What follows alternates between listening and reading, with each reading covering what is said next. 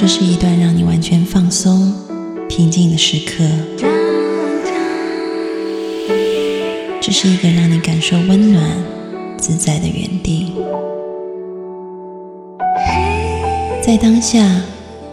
在这里，你可以真诚的面对自己。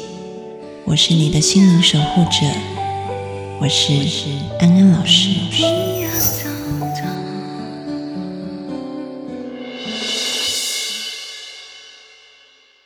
众朋友，大家好，欢迎收听今天的节目，我是安安老师。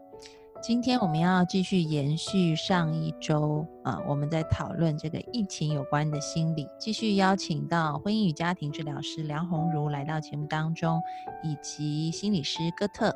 安安好，大家好，Hello，大家好。我们在上一次的讨论当中，我们提到了，就是说大家现在宅在家里面，然后有一些老人跟小孩，他们就吵着要出去，这样。哥特就问了一个问题，就说：“那那些特别活泼的小孩，跟一直要出去吸收新鲜空气的老人怎么办？比较外向的人怎么办？”然后我就想到，最近我有一个朋友，他有拍他们家的那个视频，然后就上传到呃 Facebook，他就拍说他们家吃完饭以后，然后家里两老跟他的孩子。都在玩那个体感游戏，就他买了那种最新型的，所以家大家就在那边手舞足蹈，这样子配合着那个体感游戏在那里玩，这样。然后红茹就告诉我说，现在体感游戏已经涨了一倍。对啊，就大家可能都是在家无聊，就特别是，呃，我我是在这个疫情爆发之前买的，所以说价格现在大概是现在的那个，呃，五分之二吧。啊，就就涨一倍有多了。我原来情况完，就我买这个不是因为说说什么准备就就抗议的，就是，呃，我觉得这是一个好的办法，因为它需要的空间不大嘛，大概就九平方左右的，有个电视机就 OK 了啊。嗯。本来我还说，怪不得你那么淡定，原来你是有备而来的。嗯，我你你知道这种长期宅在家里的人是有很多储备的啊。就是你会有很多的这些相关的东西，但是我觉得大家真的要把握这个时间。我分享一下，就说当然有很多替代方法，比如说玩体感游戏啊，微博或者是微信上，大家不是发朋友圈，有人用瓜子拼成各样图案啊，有人在自己家的那个鱼缸里钓鱼啊，甚至把那锅子拿出来玩冰壶游戏等等。我觉得这些都 OK，但是我想分享我自己的一个经验，就是我在过年前，疫情应该是过年的时候，在台湾开始已经发生了，就是刚好那个星期里自己没有没有接触到。我我没有接触嘛，因为我上山去产期，你会发现其实产期你前面几天就是可能七天的时间，你前面三天还是在那边像虫一样就坐着一直扭来扭去扭来扭去，然后你会觉得。一天要打坐打十个小时，实在是很无聊，因为无事可做，你就只能坐在那。你现在在家，你还有那个电脑可以看，你还可以追剧。禅修就是什么都没有，只有一个坐垫，That's all。那你就只能坐在那。那你想，是不是比大家在家里还要无聊一百万倍？但是前面前面三天我在那里坐着，我觉得是。还是会扭动啊，就是觉得啊很无聊这样子。但后面四天我就觉得超级享受，所以你知道我出来的时候我依依不舍，我就想说我下一次要去打一个四十九天的。所以现在是一个多么好的时间，我们大家在家里，如果你没有着急着必须要完成的工作，那我觉得真的可以来练习怎么样把自己静下来，因为。在禅修的时候，真的是无事可做。但后来你会发现，即便有很多外向的人去禅修，他们可能是被逼来的。那你想，他们都可以在这样的活动当中获得注意的话，只提醒我们一句话，就是人是习惯的动物。你做着做着，你已经习惯了，你就习惯了，就就是这样子。我们平常的日子太忙碌了，我们已经习惯了那么忙碌，一定要塞满很多东西。然后要一下很安静是不习惯的，所以我们企图想要找很多的事情。但是我觉得，你如果硬把自己当成禅修营一样，你就硬逼着自己，就那么几天什么活都不干，你就好好坐着，你后面会很享受，你还会觉得这样子很舒服，你不想再干其他事，因为人就是习惯的动物啊。安安说这个会让我想起我自己的一个就是逐步的一个过程，就是最开始的时候，我第一次接触到正念的时候是在一个工作坊里头，然后我就体会到刚才安安说的那种，就是坐在那里，然后觉得各种虫子在，各种的坐不住，烦躁，呃，然后随着这个正念慢慢的练习，最开始我还知道有一些所谓的非正式的正念。就是你刷牙的时候，就想一想，体会一下你的牙龈的感觉啊，这种其实都叫正念。然后呼吸啊什么的，然后慢慢的，然后可能有两三年了之后，我才去参加过一次禅期，然后再过一年之后，我去参加了十天的禅修，我就会体会到同样是如此，就是最后就是参加十天的那种，刚开始一两天其实也还是烦躁，也还是坐在那里扭来扭去，然后。啊，但确实是，确实人是习惯的动物。然后在这个过程当中，当你什么量变达成质变的那个过程之后，有了那个体验之后，然后就会觉得要能够静得下来很多了。人一开始就是会不习惯很多事情，但是与其给听众朋友很多建议，可以干嘛干嘛干嘛，倒不如就说你们就逼着自己无聊三天。一个叔叔生活里面的一个长辈，他以前年轻的时候，他是个消防员嘛，就是救火队的。那些消防员就不仅仅是要救火了，很多时候都要去，呃，那个救人的。他有一次就是在那个我们这边来台风的时候要去救人，结果呢，他自己不小心就被，呃，卷到那个海里面去。就虽然他就身体已经很棒了，然后那个游泳也很厉害，但是你现在在一个。那个差不多十级的台风天里面，那些海浪是有那个好几米高的，啊，其实人在里面你是非常渺小，那个水会把你卷到下面去。然后他一开始他就拼命的要去挣扎，想要去啊往往岸边游过去。但是他后来渐渐发现了一件事情，就是当那个水在往下走的时候，你如果要拼命的去游，你根本上就是在浪费力气啊。所以他后面就改变了策略，当然虽然就我讲的那么慢，但对于他来说，当时发生的是几十秒之内，他就要想这件事情。他就在那个水往下打的时候，他就憋气，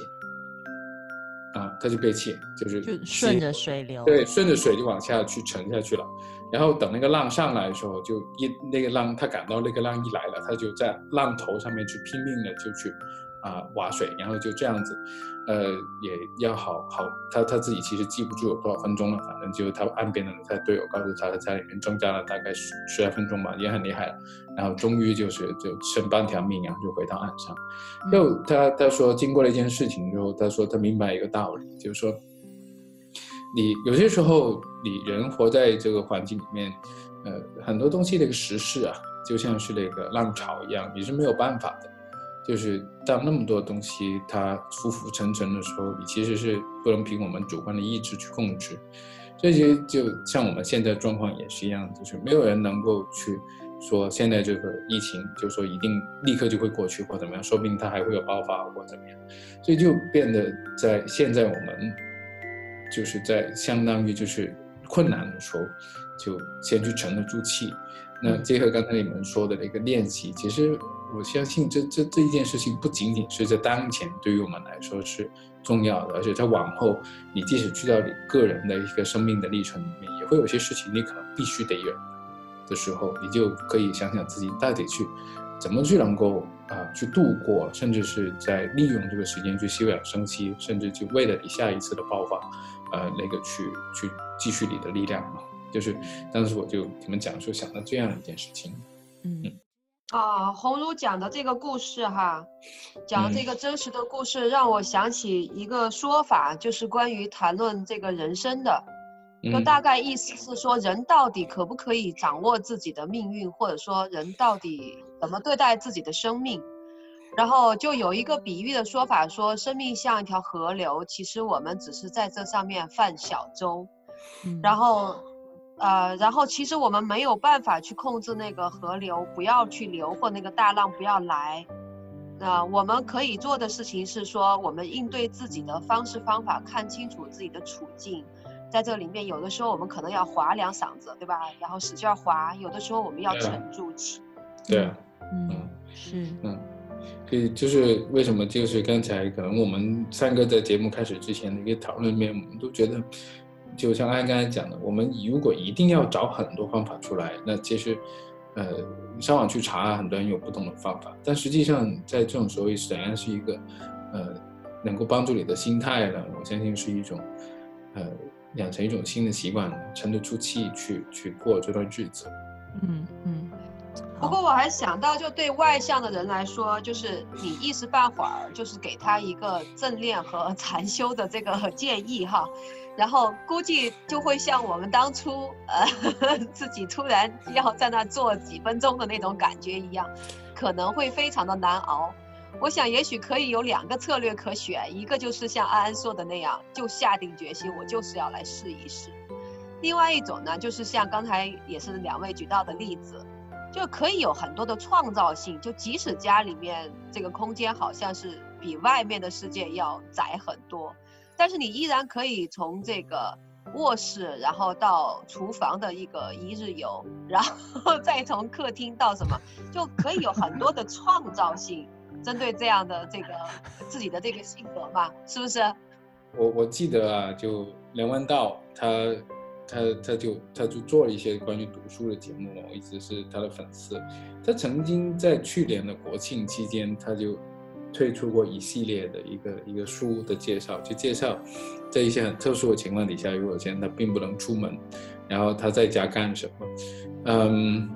其中真的有一个人，我忘了具体的这个作者是谁，应该是十七、十八世纪的时候，有个西班牙的一个一个贵族，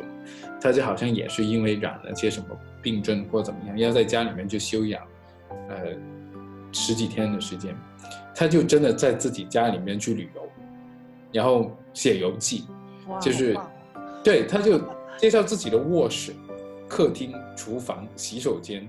啊，天花板啊，楼梯，就是。他他就仔细的观察一下自己的家里面所有的东西，包括里面有的一些蟑螂啊、老鼠啊之类的，全部都写到里面去。啊，他甚至还给他的老鼠改了名字，就这只老鼠跟那只老鼠。就你看他他在家里面就这样待了那个那个十几天，然后结果这本书还 流传到现在。嗯，哎，你刚才说很棒，是怎么个棒法？你觉得？没有，因为你在讲的时候，我突然想到之前台湾出的一个新闻，也没有很久，可能就一两个月前吧。就是有一个，呃，这其实这件事真的很巧，就是有一个艺术家，他想要去，呃，买一间房子来做自己的工作室，然后呢，就在乡下，呃，找房子的时候，有一个人就说，哎，这个屋主是一个，呃，卡车司机，啊，然后他已经过世了，然后他房子要出售，啊，那，呃。结果他打开一看，他就想说，他一定要把它盘下来。你知道为什么吗？不是因为他自己要在多东西的吗？是因为他吓呆了。就他进去以后，他发现这栋房子里面所有的墙壁都被画满了，而且画的非常好。就是因为那个卡车司机，他没，他真的是一个素人画家，也没有学历，可能就小学毕业这样。然后就就在墙上涂鸦，然后画很漂亮的东西，然后画的都是那种。嗯，非常具有自我创造风格的，啊，然后呃，然后有很很令人感动。那其实他他家庭也不太懂嘛，然后他后来好像是太太也过世了，然后儿子也没有跟他一起住，还是也离他很远，所以他的晚年他就是听说就在家里。其实他在干嘛？他就是在自己的在画画，对画画。然后他是把整个家里都画满哦，因为他们有拍，就是连那个楼梯间。上一楼、二楼的楼梯间都画满，就全部整个家都画满。然后后来那艺术家就打算把它盘下来，然后跟啊政府申请说这边可以开放成一个大家来参观。就是第一个，他觉得这边画的很好，然后这个艺术家可以成为台湾，因为台湾以前也有一些素人画家的，然后他们就觉得他很有原创性。他觉得这个小屋也是这个卡车司机的一个记忆嘛，也把它保留下来。然后第三个，他也会把它活化成一个大家都可以在里面嗯来玩创作的一个地方。所以你刚刚在讲那个呃游记从客厅到卧室，我就突然想说，反正疫情过去，大家也可以重新用白色的再粉刷一遍，你们可以现在心情化。就看起来问题其实好像不是问题，除非你认为它是问题，是吧？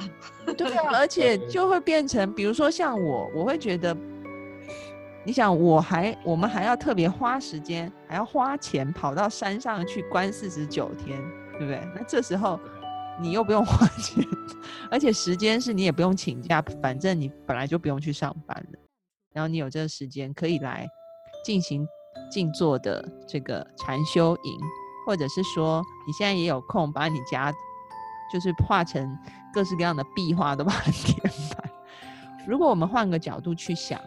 其实关在家里这件事情不是那么让人痛苦要去解决的问题，它反而可能是一个生命当中很难得的礼物，我们可以去珍惜、去创造、去享受的时光。最近这一段时间，呃，我身旁，嗯。不只是因为疫情，我身旁最近大概有五六位亲人还有朋友离离世，所以我自己这一段时间心情也是蛮沉重的。然后刚好又接到听众朋友就说，可能家里面有亲人啊，因为这样的疫情离世了，自己的心情要怎么调试，以及要不要告诉孩子，还有老人要怎么样告诉他们啊这样子的事情，我觉得也很呼应我现在的心情。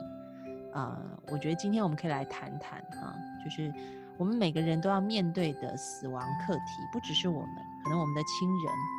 要面对，然后那同时我们可能还是一个嗯，必须要去嗯处理家里面老人小孩听到这样的消息，他们的情绪反应的人，我们该怎么办？其实因为这个事情的发生，就是我身边也有认识的人，还是很亲近的，家里也有些。亲戚或者是朋友啊过世的，呃，我记得就他其中一位跟我讲过，就是说他曾经也找他自己的咨询师去谈这件事，然后嗯，那个咨询师可能是一个外国人嘛，那可能就跟他说，啊，在他们的一个习惯里面，就会很直接的去啊告诉自己的亲人，甚至孩子也好或者怎么样，就是说这个事情就是要先去接受它。但我的这位朋友就是他，他面对这么一个建议，他会比较。愕然就不知道该怎么去回应。对，是的，就讲的有道理。但是问题是，他觉得很艰难。那其实我在这个时候，我我可能嗯，先关注的其实并不是说我们应该怎么处理这件事情啊，因为这件事情无论怎么处理，它都是非常不容易的。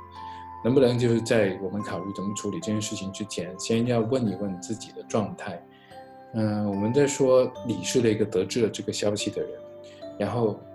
你自己怎么样了？因为那些都是你身边的人，就是你自己肯定也会对这个东西有一个更大的情绪，是不是有可能只是因为你被放在了一个，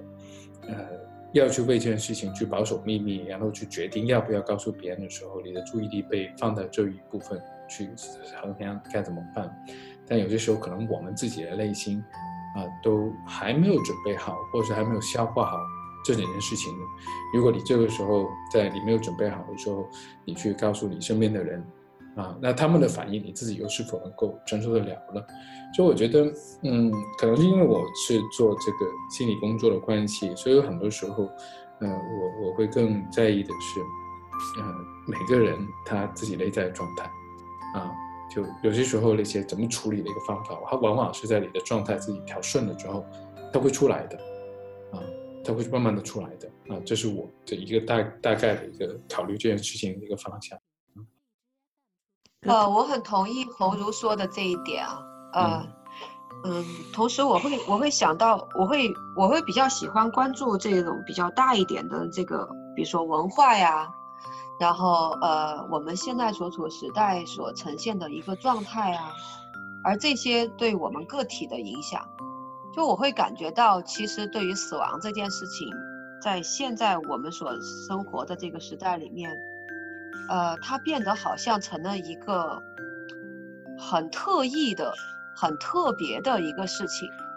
就我会想象说，如果是在呃古代的村落，或者是在原始人的这个部落里面，其实死亡是一个随时都在的事情，然后所有人都会。从小孩子，然后到整个部落里面，或者到整个村里面，然后都会看见说，呃，第一就是是有人在，呃，慢慢的离开，然后第二就是整个部落或者是村子或者是古代的时候，对于怎么去这个呃送别这个离开，会有当时的这种文化和宗教信仰各方面的这种一整套的方式。但是我们现在所处的时代，我想，尤其是最近，就是，呃，二三十年吧，在这个呃内地或者大陆，就是我们的城市空间里面，其实我们常常是看不到有死亡的这个迹象的，就是好像一切都在高速的运转，然后嗯，到处都是这种欣欣向荣，各种物质，各种花，然后各种。然后，于是好像我们就觉得，好像不知不觉会觉得我们距离死亡很遥远。然后，直到直到像这次的疫情，然后就几乎让所有人都在面对这个。我觉得是说，像欧文亚龙，就是这个存在主义和团体治疗的大师说的那样，就是，就是死，就所有的人都面临了一个死亡焦虑的这个这个议题。然后在这样的一个背景下，再来看到个体的时候，我就会想说，那当事人他自己是怎么对待死亡的？他怎么看待他自己的死亡？然后家属又是怎么来看待这个啊亲人的离开的？就你在不同的这种呃观念，有的是你意识得到的观念，有些是你意识不到，就是那么形成的观念之下，然后。你在做这应对这个事情的时候，你会惊艳到什么？然后，所以在这样的基础上，也像红茹说的那样，就是，就是去思考，然后去预去预设，或者是说去预先估计一下，等待着说在自己心里面去生出那个合适的一个应对的一个呃状态和感觉。我觉得这个议题太大太大。我最近频率高到我大概每天一个，你知道吗？就是高到这种程度，就是要朋友的朋友、朋友的妈妈，或者是呃，就是闺蜜的呃妹妹，就是你知道每天，甚至我自己的亲人、我自己的呃直接的朋友，